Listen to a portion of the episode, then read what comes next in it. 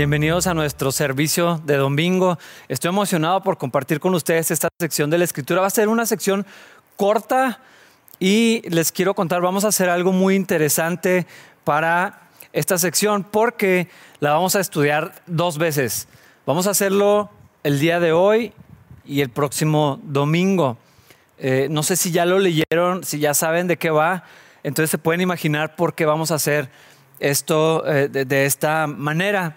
Eh, esta sección estuve a punto de, pensar en irme más, adelante y, no, cubrir más versículos, pero me parece que no siempre tenemos oportunidades para profundizar en estas cosas, para hablar de estas cosas que son realmente importantes.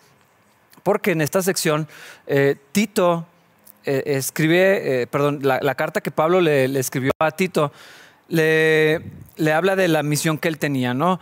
Eh, en el primer capítulo tenías que establecer líderes, enseñar a la iglesia, y después empieza a hablar de cómo la enseñanza correcta tiene que eh, reflejarse en el estilo de vida. Y si recuerdas lo que se decía de los cretenses, no tenían un estilo de vida que fuera muy inspirador o ejemplar. Eh, tenían una muy mala reputación, una cultura muy insana. Y e, entonces, Pablo le escribe con respecto a cómo se debe ver la vida cristiana en lo práctico. Y va a comenzar por la casa. Entonces, por eso me parece importante que abordemos este, este tema, este mensaje. Y vamos a entrar al capítulo 2. Vamos a leer hasta el versículo 5 únicamente. Y la siguiente semana vamos a volverlo a hacer. La diferencia va a ser esta. El día de hoy quiero enfocarme a, dirigirme a los varones, a los hombres, y quiero pedirles a las hermanas que sean pacientes, que no digan nada hasta la otra semana, después de que hayan escuchado lo que les corresponde, eh, porque tenemos algo para, para todos. Nadie se va a ir limpio, a todos nos va a tocar. No voy a hablar exclusivamente para casados, quiero aclarar esto. Eh, eh, en, esto hay elementos para todos nosotros, solamente que el día de hoy me voy a enfocar en los varones y la semana que entra en las mujeres. Voy a leer primeramente los versículos. Dice en el versículo 1, Tito, en cuanto a ti, fomenta la clase de vida que refleje la sana enseñanza. Enseña a los hombres mayores a ejercitar el control propio a ser dignos de respeto y a vivir sabiamente. Deben tener una fe sólida y estar llenos de amor y paciencia. Y luego continúa. De manera similar, enseña a las mujeres mayores a vivir de una manera que honre a Dios. No deben calumniar a nadie ni emborracharse. En cambio, deberían enseñarles a otros lo que es bueno. Esas mujeres mayores tienen que instruir a las más jóvenes amar a sus esposos y a sus hijos a vivir sabiamente y a ser puras, a trabajar en su hogar, a hacer el bien y a someterse a sus esposos. Entonces no deshonrarán la palabra de Dios. Es bien interesante. En las cartas en el Nuevo Testamento, un, un aspecto doctrinal, una enseñanza que se repite es lo que creemos va a afectar la manera en que vivimos lo que entendemos acerca de Cristo, de su palabra, del pecado, de nosotros mismos, del mundo, va a tener eh, un resultado práctico, se tiene que ver. Una fe que no se manifiesta en una manera de vivir no es ninguna clase de fe, es religión, en el mejor de los casos, es una teoría, es algo con lo que simpatizamos, tal vez. Pero aquí Tito eh, recibe este mensaje de Pablo que dice, en cuanto a ti, fomenta la clase de vida que refleje la sana enseñanza. Es decir, eh, se tiene que enseñar lo que es correcto, lo que Dios quiere, la palabra de Dios, y se tiene que modelar y enseñar cómo se ve una vida que corresponda a esa doctrina. Eh, cuando, cuando, hablaba de, establecer líderes en el capítulo anterior, entendíamos que todos los aspectos que Pablo le dice a Tito que tiene que buscar en los líderes no eran realmente cosas que deberían de ser excepcionales para unos cuantos. Debería ser la norma en los cristianos. De solamente aquellos que han ah, progresado un poco más, que han madurado más en esta vida, que reflejan el carácter de Cristo, son los que tienen que ir al frente para modelar eso a todos los demás. Pero no excluye a los demás de vivir esta clase de vida, es lo que está diciendo aquí. Eh, la vida de Cristo, lo que creemos de Cristo, tiene que reflejarse en la manera que vivimos. Y ya lo, como, como lo mencioné hace un momento, primeramente en el hogar. Eh, en el templo, en la iglesia, es muy fácil por dos horas, tres horas, no sé, eh, que podamos reflejar una vida cristiana. Hacemos lo que todos hacen, cantamos, alzamos las manos, eh, damos diezmo y ofrendas, saludamos, todas las cosas van bien, pero en, en el hogar, de lunes a sábado y domingo por la tarde, tiene que verse la vida de Cristo en nosotros. Y eso se tiene que aprender, eso es importante, eso se tiene que eh, reprogramar, por así decirlo, en nuestras vidas.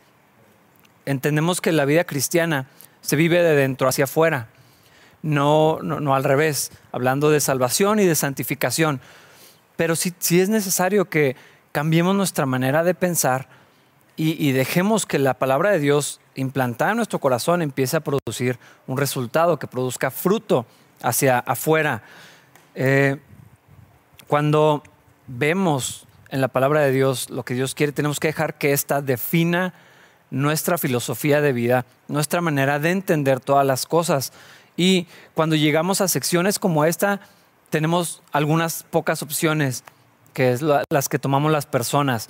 Por un lado está ofendernos, ignorarlo, eh, asumir que algo está equivocado, eh, pelearnos con el texto, decir o pensar que el pastor está equivocado, que está exagerando, que son otros tiempos, todas estas clases de cosas. otra posibilidad es llenarnos de culpa únicamente.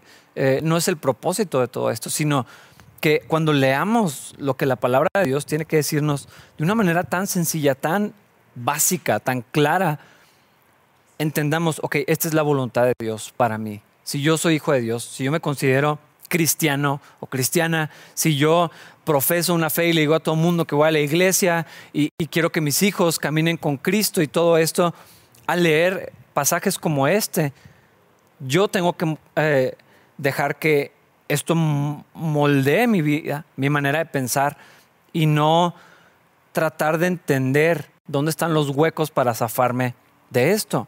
Por eso Pablo le dice a Tito, fomenta la clase de vida que refleje la sana enseñanza. Y no es tan complicado. No, no, no dice cosas que sean tan difíciles de entender.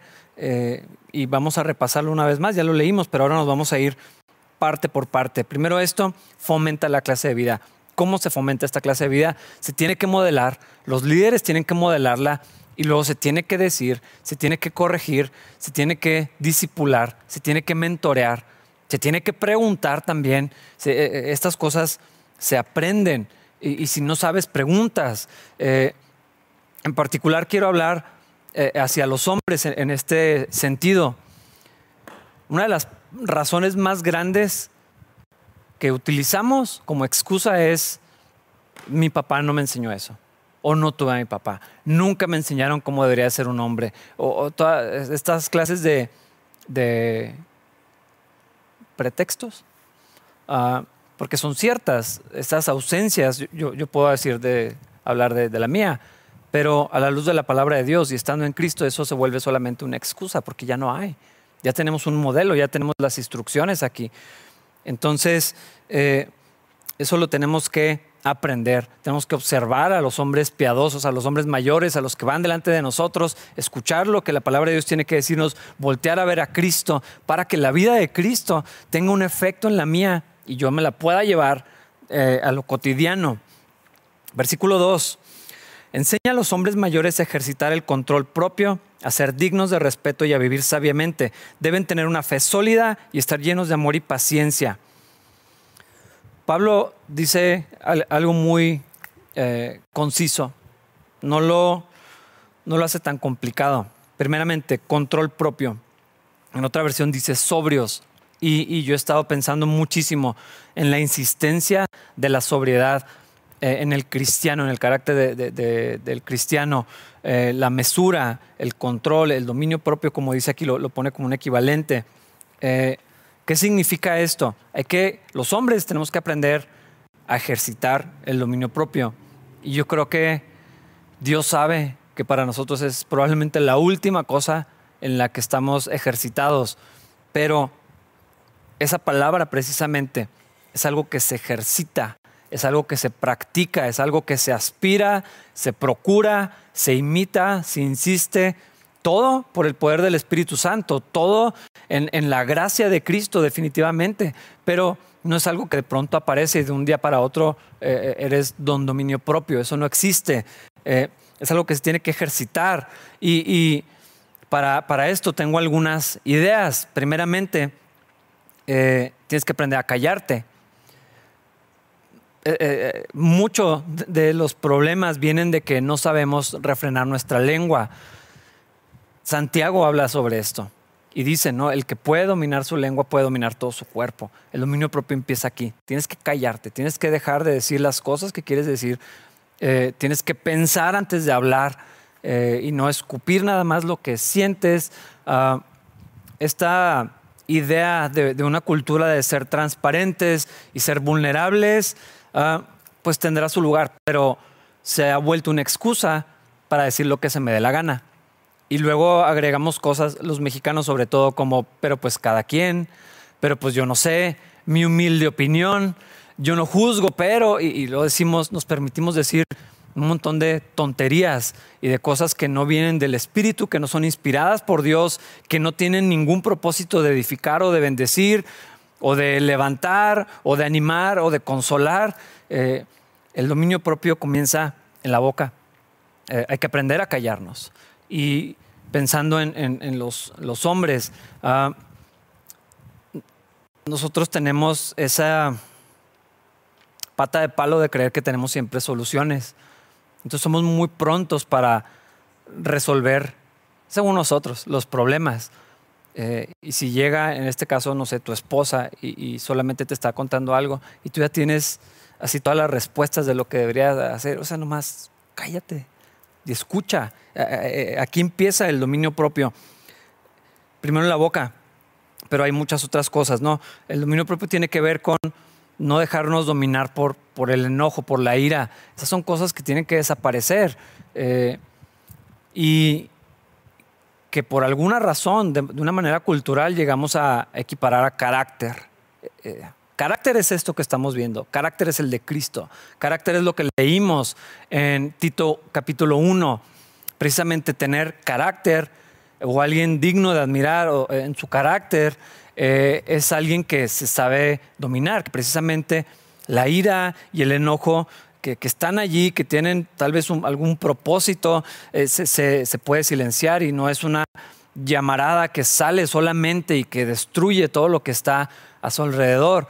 Eh, hemos visto algunos casos donde la emoción del enojo, que es moralmente neutra, como todas las emociones, pero canalizada de la manera correcta, lleva a la justicia, lleva a la corrección. Pienso en dos ejemplos. Uno fue Saúl, el rey Saúl, antes de, su caída, cuando escuchó esta noticia de que un pueblo lo estaban amenazado, les iban a sacar los ojos a todos y, van y claman.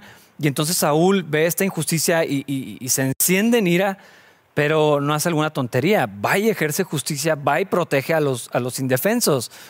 Pienso en el Señor Jesucristo cuando está en el templo y que viene y hace un azote de cuerdas eh, eh, eh, el Señor no lo hizo con amabilidad, no les solicitó si fuera posible, por favor, que desocuparan, porque, o sea, llegó y les pateó las mesas, les tiró las monedas, les echó, los echó a patadas, o sea, traía un azote de cuerdas. No sé si has agarrado una cosa así, un chicote y le has tirado a alguien. eso hizo el Señor. Había un, celo santo, un celo correcto. Entonces el, enojo tiene, tiene su lugar poco, reducido, eh, se nos está permitido airarnos, pero sin pecar. Y por lo general, los hombres no sabemos hacer eso. Creemos que es eh, una manera de intimidar, de provocar respeto, temor, de silenciar las cosas, de acabar la conversación, eh, pero eso es inaceptable. en el hombre cristiano.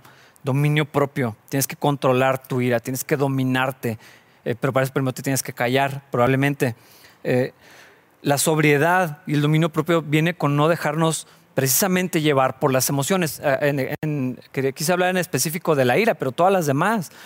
La sobriedad tiene que ver con tener todas las emociones en control, en su lugar donde corresponden. Eh, hombres y mujeres manifestamos las mismas emociones, pero se expresan de maneras distintas, de maneras, eh, los hombres las expresamos de maneras masculinas y, las mujeres obviamente de una manera femenina. Las mismas emociones están allí, pero no nos dominan. Tampoco se trata de ignorarlas, de suprimirlas, de hacer como que no están allí, de hacernos los duros, pero en control, todo en su lugar, todo en orden, no me dejo dominar de nada. Eh, ni, por la euforia, ni por el miedo, ni por la tristeza, ni por la ira, que ya lo, mencioné. La sobriedad y el dominio propio hablan de ordenar los pensamientos también, de no ser brutos para conducirnos, para tomar decisiones, eh, por supuesto para hablar. Eh, tienes que hacer este ejercicio de, ordenar lo que piensas, de, de estructurar eh, las cosas que están sucediendo, de poner atención a tu entorno y entonces poder definir qué es lo que está pasando, qué es lo que estás sintiendo, qué es lo que amerita la situación y entonces tomar eh, decisiones. Eh, pero esto es, esto es algo que se tiene que ejercitar, es algo que se tiene que practicar. esta intencionalidad para pensar, para procesar las cosas. Si en algunas esferas, como en la familia, como en la iglesia, a los hombres se nos entrega la responsabilidad de dirigir. Eh, no nos podemos permitir hacer las cosas a lo tonto. necesitamos pensar, tener un, plan. Ah, y aquí entran las personalidades, ¿no? Hay gente que tiene diagramas de Gantt para todo lo que van a hacer. Eh, pues así les funciona. Eh, qué bueno. archivos para todas las cosas que se hacen. Otros somos más, ah, no tan así, más orgánicos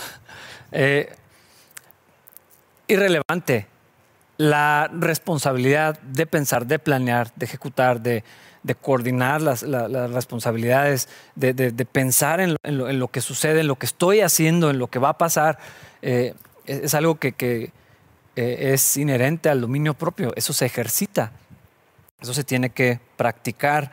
Ah, la conciencia del entorno, eso es algo que que veo que muchos de los hombres fallamos en esta área. No nos damos cuenta de nada de lo que pasa. Es cierto que las mujeres son muy sensibles a muchas cosas y, lo digo en, el sentido correcto, ¿no? Eh, como una virtud. se dan cuenta de, que alguien dijo algo, alguien actuó de esta manera, están pasando las cosas, eh, son, son más perceptivas, en, ese sentido me refiero. Los hombres no podemos eh, hacer mucho de esto de manera natural, pero la conciencia del entorno es saber lo que está sucediendo a mi alrededor, de cómo está mi esposa, cómo están mis hijos, qué cambios se tiene que hacer en la gente de mi trabajo, cómo está la relación con el jefe, qué se necesita en la iglesia. Todo este eh, es algo que se practica, tienes que poner atención. Eh, los hombres tenemos una tendencia de ya cumplir con mi trabajo y check out, o sea, nos salimos y, nos desconectamos, nos permitimos, eh, como ya cumplí con mis horas de trabajo, ya me toca descansar, eso, eso no existe en el hombre piadoso un hombre que quiere cumplir con su función cabalmente delante del Señor es, un rol agotador. O sea, te tienes que acostar cansado eh, de, todo lo, que esto implica. Eh, claro que hay tiempo para hobbies, para descanso, todo esto, ¿no? Es más, el descanso es bíblico, pero la irresponsabilidad es otra cosa y a veces las, las, utilizamos como equivalentes y, y no puede ser así. Si llegas del trabajo todavía hay muchísimo eh, cosas que hacer en, la casa, con tu esposa, si tienes esposa, con tus hijos, con tus padres. Las responsabilidades no se terminan porque ya saliste de la oficina, eso, eso no existe. Control propio, dignos de respeto. Todos los hombres sabemos esa necesidad, ese anhelo, ese deseo, esa sensación que viene cuando nos sentimos respetados. Eso es algo que Dios puso en nosotros. Estamos hechos para esto. Eh, casi todas las cosas que hacemos los hombres tienen que ver con eso. A veces de una manera equivocada y distorsionada, pero tienen el propósito final de ganar el respeto de la gente. Eh, un ejemplo, la, intimidación. eh, está equivocada, pero tiene ese propósito, ¿no? Ganar, ganar respeto. Dios nos hizo de esta manera. El problema está en que no siempre somos dignos de ser respetados. El respeto se gana, no se impone. Se tiene que, desde la perspectiva de los hombres, por supuesto, luego hermanas, luego les voy a decir a ustedes con respecto a esto, pero ah, en cuanto a los hombres, no puedes imponer el respeto, no lo puedes demandar, te lo tienes que ganar. Y si ponemos atención y somos bien honestos, hay áreas que impiden que podamos ser respetados. Si tú dices, es que gano suficiente, a mi familia no le falta nada, eh, pues sí, pero ¿y ¿qué hay de todo lo demás? Eso no, es, eso no es la única cosa que va a hacer que tu esposa te respete y, que, o que tus hijos te respeten o que la gente te respete. Eh, hay, hay, muchas más, más cosas. Ahora, la Biblia nos define que las cosas o los aspectos de carácter es lo que debemos de admirar en una persona, es lo que, es lo que debemos de buscar y, es lo que se respeta, no los logros. Eh, aquí la cultura se ha entrometido, ya distorsionado eh, y vemos en la cultura de los hombres a los que son exitosos en los negocios, con las mujeres, en los deportes, en ciertas áreas, son los que se vuelven respetados o admirados, pero está equivocado. La palabra de Dios es bien clara que alguien digno de respeto es en el carácter, en lo que son, no lo que tienen ni lo que hacen, eh, sino en lo que son. Los hombres tenemos que aspirar a esto, pero aquí lo dice la palabra, esto se aprende, esto se ejercita para que yo pueda convertirme en un hombre digno de respeto. Y, todos queremos eso, es una necesidad primaria. Estaba pensando en esto, cuando Pablo le escribe a Timoteo y le dice, ¿sabes qué? No dejes que nadie te menosprecie porque eres joven. Eh, se le entregó un ministerio difícil y no le dijo, hazlos que te respeten, cállales la boca. Eh, a Tito le dijo, pero era por todas razones. Eh, no le dijo, impon tu autoridad. Le dijo, sé digno de respeto, sé, vuélvete ejemplar en tu conducta, en tu palabra, en tu amor, en tu fe y en tu pureza. Y entonces, cuando vivas en esas cosas, te vas a ir ganando el respeto de la gente. Por eso dice aquí que es algo que se ejercita, no es algo que aparece de un día para otro una posición no te gana el respeto. Ni siquiera la posición de papá o de esposo te gana el respeto en automático. Eso se tiene que cultivar, se tiene que, trabajar. Ah, la realidad e, es, que el pecado cuando manchó la, humanidad, cuando entró y, toda la maldición que vino junto con el pecado, provocó dos cosas en particular, muchas, pero dos quiero mencionar. Eh, a la mujer le cuesta respetar, en general, pero hablando del, esposo. Eh, y el hombre, pues no es digno de respeto. Lo, que sucedió en el Edén allí comenzó. Adán se, se hizo para atrás, se volvió ausente. Y, tenemos esa naturaleza caída, pecaminosa, que, que, nos lleva en dos extremos incorrectos de la hombría. Y, lo he mencionado antes, pero, pero eh, me parece que es muy acertado. Dos extremos.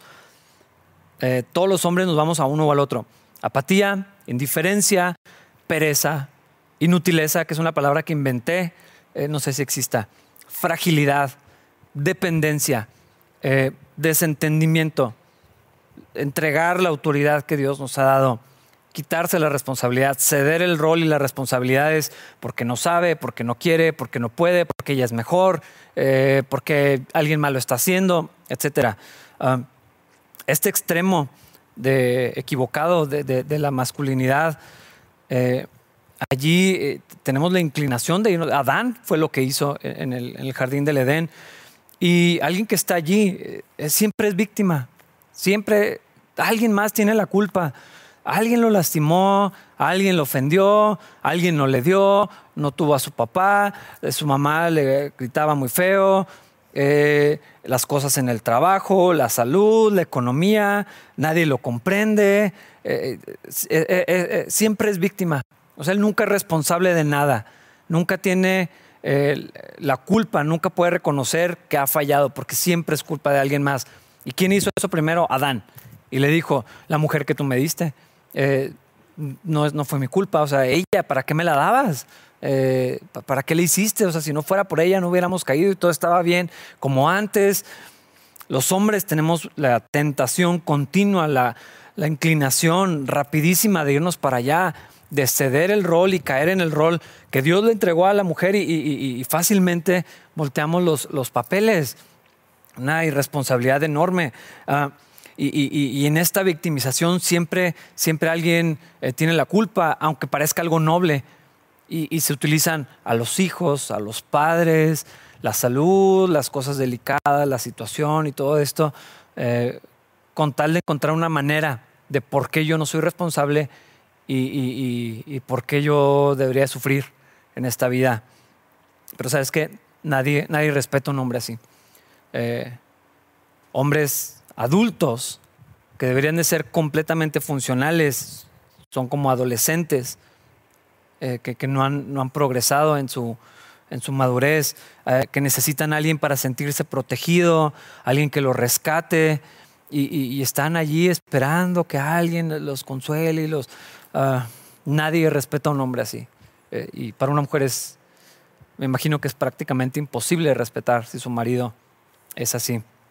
El otro lado del espectro, eh, eh, completamente lo opuesto, ¿no? Es el machismo, es el dominio, es el que es agresivo, el que intimida, el que controla, el que manipula, el que abusa, el que utiliza su fuerza para lastimar en lugar de proteger, para el, que utiliza el terror, la ira, rompe cosas, destruye todo, avienta, golpea, ah, la violencia física, emocional, eh, verbal, económica, la, que quieras, o sea, entran en esta categoría.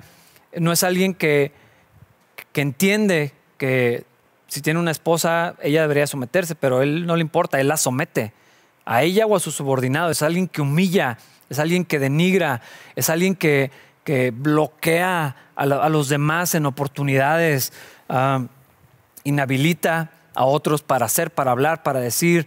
Ah, con su manipulación. Y, la única ilustración que tengo de esto es como un chango con rabia, pero uno grandote que, no te le puedes acercar porque todo avienta y está destruyendo todo a su alrededor ah, y con poder todavía peor. Eh, es, el, es el dictador en su casa o en su trabajo o en la iglesia. Es el, es el bully, es el, es el que se burla de otros y, y domina con poder de una manera terrible. Eh, y lo mismo pasa con el otro lado del espectro. Nadie respeta un hombre así. Algunos se callan, otros deciden no enfrentar. Algunos creen que lo respetan, pero es más temor. Hay muchas variables, pero respeto, que admires eso, eh, eso no es. Nadie respeta un hombre así. Y sabes que una mujer, estoy seguro también, que difícilmente va a respetar así a su marido. ¿Por qué? Porque no hay nada de Cristo en ninguno de estos dos extremos. No aparece Jesús allí, no se ve el carácter de Dios, no se ve algo digno de imitar, de aprender, de repetir. Nadie dice, ay, ojalá mis hijos fueran como él en cualquiera de los dos extremos. Ojalá mi hija encuentre un hombre que sea así, o, un bully, o, un pasivo. o sea, nadie quiere eso. Nadie quiere eso para sus hijos. Y ahí es donde te puedes dar cuenta que algo está equivocado dignos de respeto.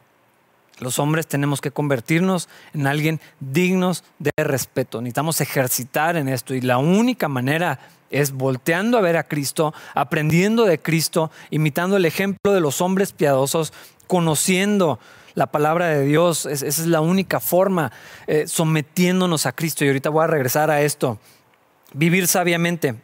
Esto habla de la prudencia, esto habla de tomar responsabilidad por otros, no ser alguien que necesite que le estén haciendo todo todo el tiempo.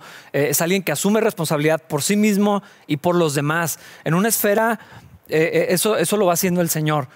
¿Cuál es tu, tu campo de influencia donde puedes tomar responsabilidad? Eso va creciendo conforme cumples, conforme eres fiel y diligente en esto.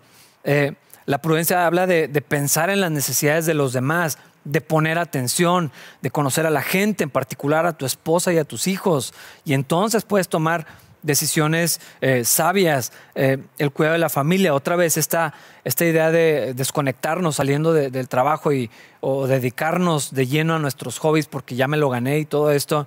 Ah, no hay prudencia en eso, no, hay, no es una manera sabia de, vivir. Eh, la, sabiduría es práctica, se ve en las relaciones, se, aplica en, cómo convivimos con los demás. Y pienso en esto porque en otro pasaje de la escritura dice, eh, maridos convivan sabiamente con sus esposas. Esto habla de que tienes que entender la necesidad que tiene de proteger, de tomar decisiones, de involucrarte, de anticiparte a las cosas, pero tienes que poner atención a tu entorno. Si no sabes lo que está pasando, ¿cómo vas a tomar alguna decisión correcta? Ah, eh, eh, en, la manera sabia de vivir, habla de finanzas saludables, no necesariamente prosperidad económica, ojalá viniera eso, ¿no? Pero finanzas sanas, que tú, que tú sabes que tal persona cuida lo que tiene, es generoso con sus recursos, pero es cuidadoso, sabes dónde está, eh, eh, cómo, cómo, toma las decisiones financieras, ¿por qué? Porque no está siempre atorado, porque, porque la, manera en que su familia está cubierta, independientemente del nivel socioeconómico en el que vivan, eso se puede ver. Eh, esa es la sabiduría aplicada, esa es la prudencia a la que un hombre tiene que aspirar y tiene que practicar y tiene que aprender, ejercitarla y, su familia va a estar eh, sana en, ese sentido también. Las finanzas eh, es un aspecto que a veces no lo mencionamos, pero en los líderes se espera que, no sean deseosos de ganancias deshonestas, pero tiene que ver con finanzas saludables. Pues todo está en orden.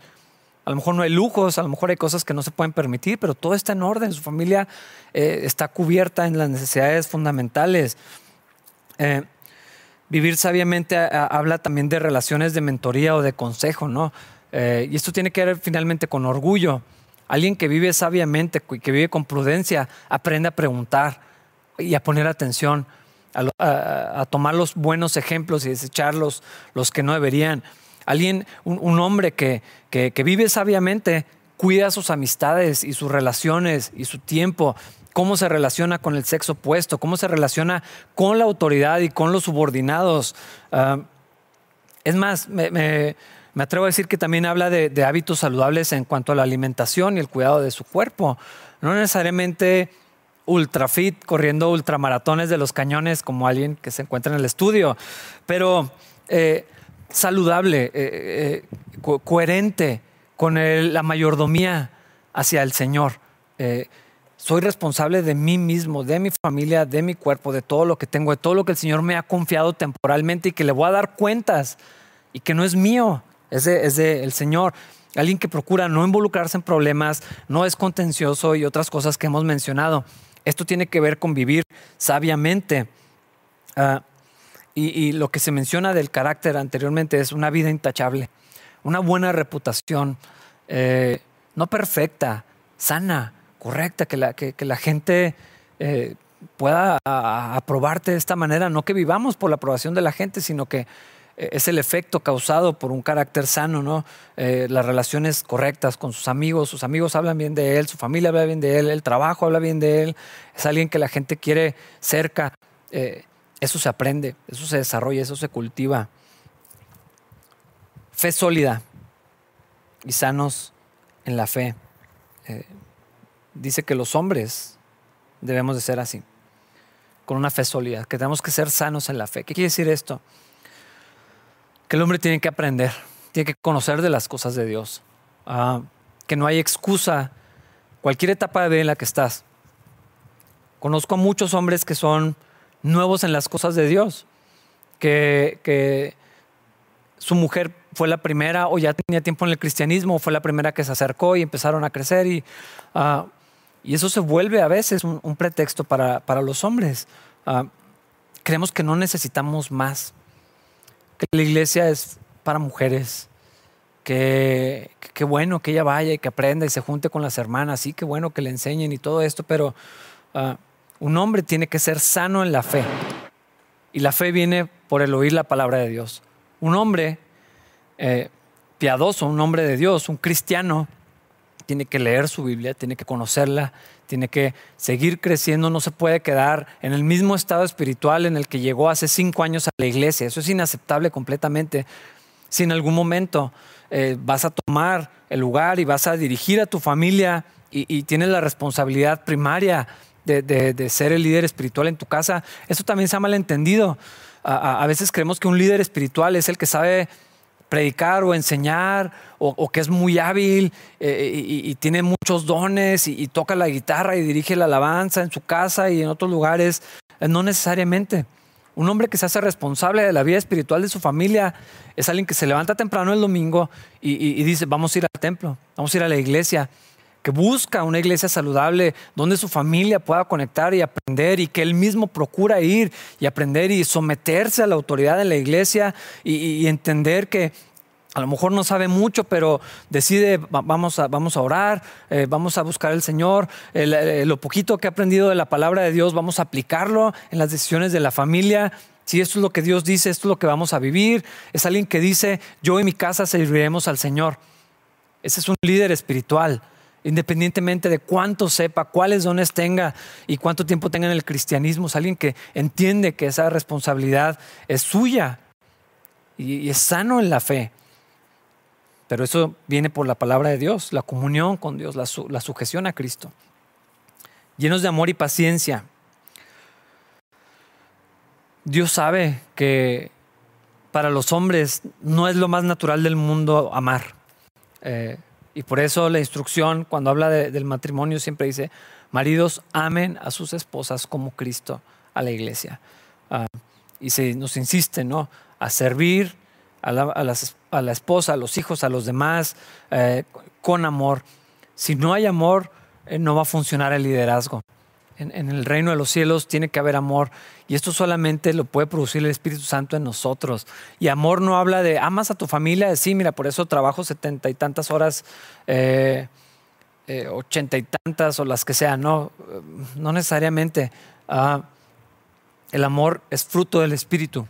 El amor tiene que ver también con la verdad, sí con la gracia, pero también con la enseñanza, con la confrontación, con el entendimiento correcto de los límites, de lo que es más seguro, de lo que es mejor para mi familia. Eso, el, amor se tiene que cultivar también, se tiene que cuidar, se tiene que desear, se tiene que pedir al Señor. Es algo que el Espíritu Santo va a hacer en, nuestra vida, que, que por la vida de Cristo va a ir creciendo, pero es algo que tenemos que guardar, que todo lo que hagamos lo hagamos en amor. Eh, un liderazgo que no tiene amor eh, solamente va a ser tiranía. Si, si lo único que hay en, el liderazgo del hombre es la verdad, eh, se va a convertir en, algo insufrible para las personas que están bajo su cuidado. tiene que haber amor y paciencia. Yo creo que todas las personas batallamos con la paciencia, pero los hombres se nos acaba la paciencia y esto es inaceptable. Cristo no es así con nosotros. Eh, Jesús nos ha demostrado eso con su iglesia. ¿Dónde estaríamos si así fuera? Tenemos que imitar a Cristo en esto y ejercitar la, paciencia. Eh, y la paciencia se ejercita en las dificultades, en la rebelión, en la insubordinación, en la falta de respeto, en el desorden, en el caos, en los problemas económicos, en los problemas de salud. Ahí es donde se va a ejercitar la paciencia y siempre hay un resultado, siempre hay un fruto detrás de esto. la gentileza, la bondad, la mansedumbre, la templanza, tienen que ver con, el amor. No sé si decir subproductos, porque son parte también del fruto del Espíritu, pero, pero eh, el, amor nos va a llevar a sanar o a, crecer todas las relaciones y, todo lo que hacemos. Pablo es muy claro en 1 Corintios 13. Podría hacer lo que sea que se vea bien, pero si no tengo amor, eh, no hay resultado de eso, no es agradable a Dios. Cristo no es exaltado en eso. Eh, necesitamos ejercitar, necesitamos buscar el amor de Dios y la paciencia. En esta sección de Tito dice poquitas cosas hacia el hombre. Eh, que son más amplias de lo, que, de lo que solamente las palabras lo dicen.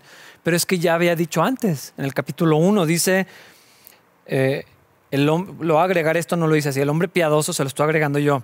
Debe llevar una vida intachable, fiel a su esposa, a sus hijos creyentes que no tengan una reputación de ser desenfrenados ni rebeldes, eh, no ser arrogante, ni iracundo, ni emborracharse, ni ser violento, ni deshonesto con el dinero, hospitalario, amar lo que es bueno, vivir sabiamente, ser justo, tener una vida de devoción y disciplina.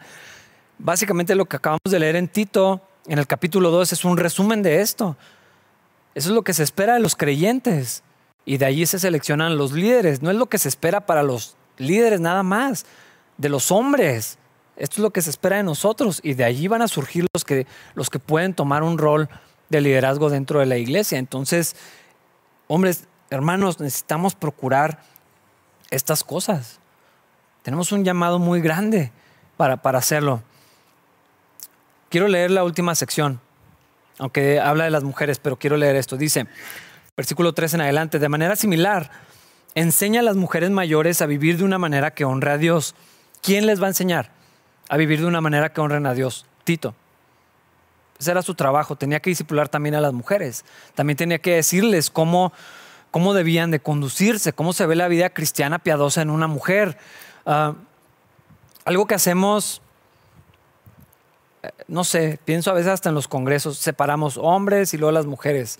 Eh, y, creamos una cultura un poco extraña con esto, como si no estuviera vinculado uno con el otro, como si fuera algo independiente. Y allá que las mujeres tienen su propia iglesia y los hombres acá la nuestra, no funciona así. No, esa no es la iglesia de Cristo, ni es el plan de Dios. Es más, la imagen del matrimonio eh, condensa que el plan de Dios eh, es donde hombres y mujeres interactúan de manera saludable. Pablo le da instrucciones a Timoteo de cómo debería relacionarse con las mujeres. Las jovencitas, las jóvenes, como si fueran tus hermanas y las mayores como si fuera tu mamá. Eh, eh, o sea, tiene que haber una, relación estrecha en la comunidad, en la vida de la iglesia. No, eh, yo creo que tiene su lugar el ministerio para dirigido a los hombres y hacia las mujeres, pero no podemos disociarlos y decir como que son dos cosas separadas. Mira lo que está diciendo aquí. Enséñales a las mujeres cómo vivir de una manera que honre a Dios. Y luego ellas van a poder multiplicar eso. Es lo que continúa diciendo.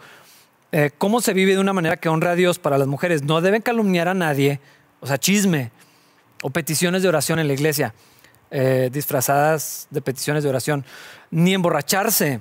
Ah, en cambio, deberían enseñarles a otros lo que es bueno. Esas mujeres mayores tienen que instruir a las más jóvenes a amar a sus esposos y a sus hijos, a vivir sabiamente, y a ser puras, a trabajar en su hogar, a hacer el bien y a someterse a sus esposos, entonces no deshonrarán la palabra de Dios. Esta es la aspiración de los cristianos, pero está hablando de las mujeres. ¿Qué queremos de las mujeres cristianas? ¿Qué espera Dios? ¿Qué quiere el Señor para las mujeres? Que honren a Dios, que no deshonren la palabra de Dios. Se, se repite esa idea. Y, hermanas, luego vamos a hablar de esto el siguiente domingo. Pero ¿Cuál es el rol del hombre aquí? Un, hombre no puede no leer esta sección y pensar o, decir, ah, esto es para las hermanas, qué bueno, eh, que, que, lo lean. Eh, de la misma manera que un hombre debería leer Proverbios 31, no para formarse si es soltero, no es para formarse una lista de lo que debe de encontrar una mujer un esposo no debe leer Proverbios 31 para echarle en cara a su mujer y decirle en lo que se debería convertir. Eh, pasajes como Tito 2 y Proverbios 31 hablan muchísimo de la función del hombre que tiene en su casa, en la sociedad y en la iglesia. Porque si el mundo está en el caos en el que se encuentra, es porque los hombres nos hemos hecho para atrás en nuestra función y hemos permitido y hemos habilitado y hemos empujado en algunos casos o en muchos una cultura que contradice lo que acabo de leer de la palabra de Dios. Honestamente, las opiniones que podamos tener son irrelevantes. Mira lo que dice la Biblia con respecto a las mujeres, cómo debe vivir una mujer piadosa. ¿Y sabes qué hacemos los hombres? No, pues yo no sé. No, pues lo que tú quieras o, creamos otra cultura y no, yo me voy a enfocar, eh, mi rol es dirigir, es ser la cabeza del hogar. Y luego, ¿cuándo vas a ejercitar eso? ¿Cuándo vamos a, enseñar? En el caso, cuando, cuando tenemos esposa, tenemos una responsabilidad directa. Si tienes hijas, es obvio que tienes que educarlas conforme a este modelo, no a lo que crees, no a lo que el mundo dice que, debería de ser una mujer. Eh, este feminismo de tercer ola y, todas estas cosas que existen ahorita han distorsionado lo que la palabra de Dios claramente dice con respecto a las mujeres. Esto no es cultural, esto no es temporal, Esto no, no era por el contexto histórico en el que vivían, esto es el plan de Dios para las mujeres. Pero ¿sabes qué? Si los hombres no nos involucramos, si los hombres no eh, seguimos eh, perdiendo el tiempo en tonterías y no somos dignos de respeto y no tomamos la responsabilidad que nos corresponde y no vivimos sabiamente y no nos involucramos con nuestra familia y con la iglesia y con lo, que Dios quiere y nos permite hacer en la sociedad, eh, el caos va a seguir creciendo y va a seguir como una espiral hacia abajo, peor de lo, de lo que está. Ah, no buscamos esta cultura. No habilitamos a nuestras esposas o hijas o a las mujeres en nuestro entorno para que vivan de esta manera. En muchas ocasiones las bloqueamos. Ah, todo hombre quisiera una mujer de Proverbios 31, pero no se toma el trabajo que le corresponde para, para que eso suceda en la vida de su mujer. Eh, no, trabaja, no trabajamos en nuestro carácter para que eso tenga un efecto. Eh, de lógico, de acuerdo a la lógica del Señor, donde yo me someto a Cristo y yo busco el carácter de Cristo y yo vivo parecido a Cristo y yo sirvo como Cristo y amo como Cristo y dirijo como Cristo y por lo tanto eso va a impactar a mi esposa o a mis hijos o a mi círculo o a la gente que está a mi alrededor. Pensamos que esto es algo que alguna mujer debería aprender y a ver cómo le hace para que se lo enseñe a otra sin que nos involucremos, sin que participemos de eso, sin que hablemos de estas cosas. Así no, así no se puede. Eh, no nos ponemos entre, entre hombres, no nos llamamos a cuentas a vivir a un estándar digno de la palabra de Dios. No preguntamos en cuanto a los matrimonios o, en o, con las relaciones de los jóvenes, los que, los que tienen novio, novia o prometido, prometida, los que van eh, eh, camino hacia eso dejamos que las cosas pasen sin poner esto como el estándar de Dios, sin, modelarlo, sin vivirlo, sin procurarlo. Y luego, y luego nos sorprende que las cosas salgan de la manera que están, que están saliendo. Participamos los hombres de una cultura que es misógina, irresponsable, eh, apática. Eh, y, luego, y luego nos sorprende, es que ¿por qué no hay mujeres así? Porque mi esposa no es así. Porque mis hijas no son de esta manera.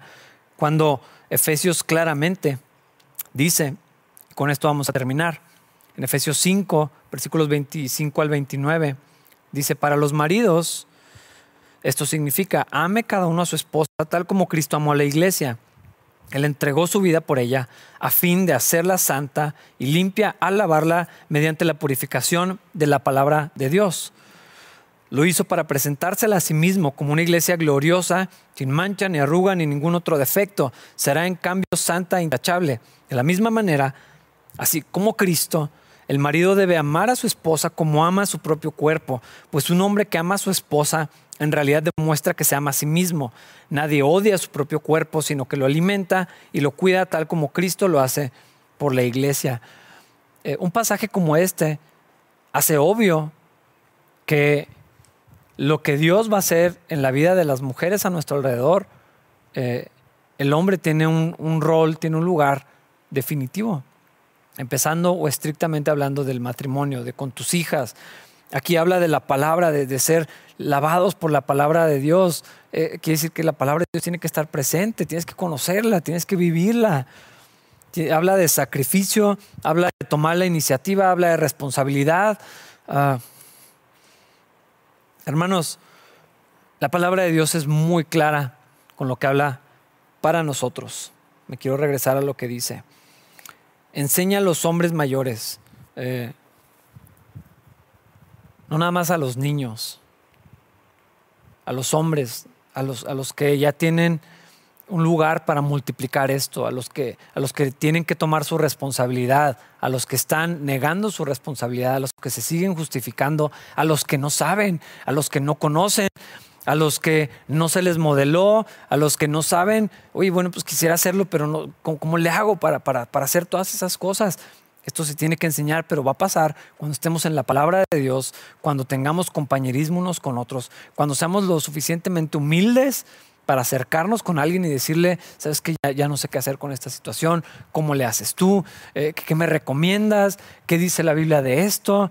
Eh, todas estas cosas. Hermanos, un pasaje como este, el efecto que casi siempre tiene en los varones es culpa. Eh, No quiero eso. La culpa no sirve para nada. La culpa no es arrepentimiento.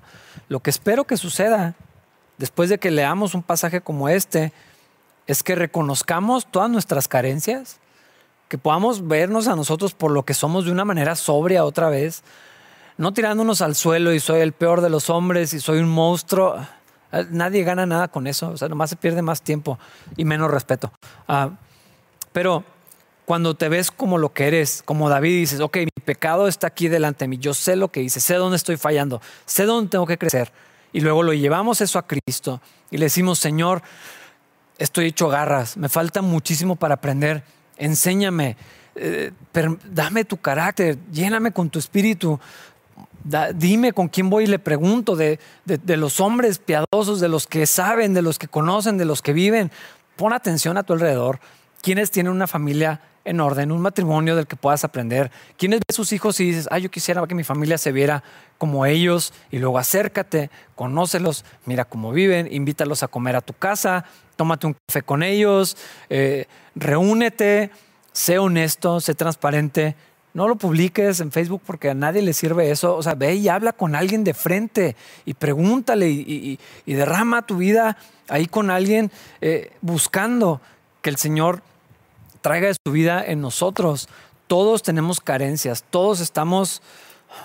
ojalá fuéramos más completos, ojalá fuéramos más dignos de respeto.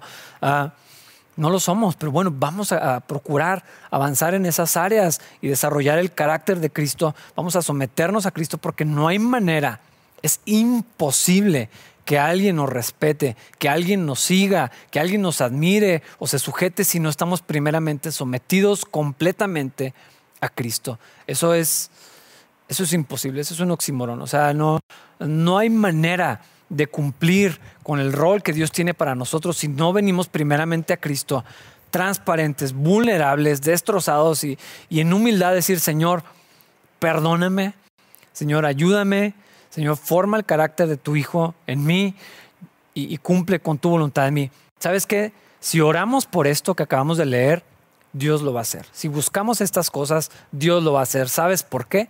Porque es primeramente su plan y su voluntad antes que la nuestra. Esto es lo que Él quiere. Y entonces nos ha dado en Cristo todo lo que necesitamos para poder vivir de acuerdo a esta manera. Todo lo que necesitamos ya nos lo ha dado, la vida de Cristo, ya tenemos todos los recursos, lo que necesitamos es comenzar a caminar, tener fe, tener confianza, ser pacientes, levantarnos todas las veces que fallemos y seguir caminando en dirección a estas cosas. El efecto que eso va a tener, primeramente en tu, en tu vida, obviamente, pero en tu esposa, en tu novia, en tu futura mujer, con tus hijos, en la iglesia, en tu trabajo, con tu jefe, con tus subordinados, en la comunidad, es, es inescapable. Cuando los hombres buscan a Dios, cuando los hombres nos sometemos a Cristo, el impacto es inmediato. Vamos a empezar a ver fruto, no solamente en nuestra vida, sino en, todas las personas que nos rodean. Y esa es la voluntad de Dios. Él quiere esto y Él lo va a hacer en nosotros. Confiamos que la obra que Él ya comenzó en todos nosotros la va a terminar, la va a perfeccionar hasta el día de Jesucristo, hasta que seamos como Él a la estatura, la imagen del varón perfecto, el hombre perfecto que sí existe y es Cristo Jesús nuestro Señor. Hermanos, que Dios los bendiga. Espero que se sientan animados después de este mensaje, que procuren andar en estas cosas, eh, que hagamos, hermanos, lo que tenemos que hacer para bendición de todos nosotros. Hermanas, nos vemos el próximo domingo porque les toca a ustedes. Dios las bendiga.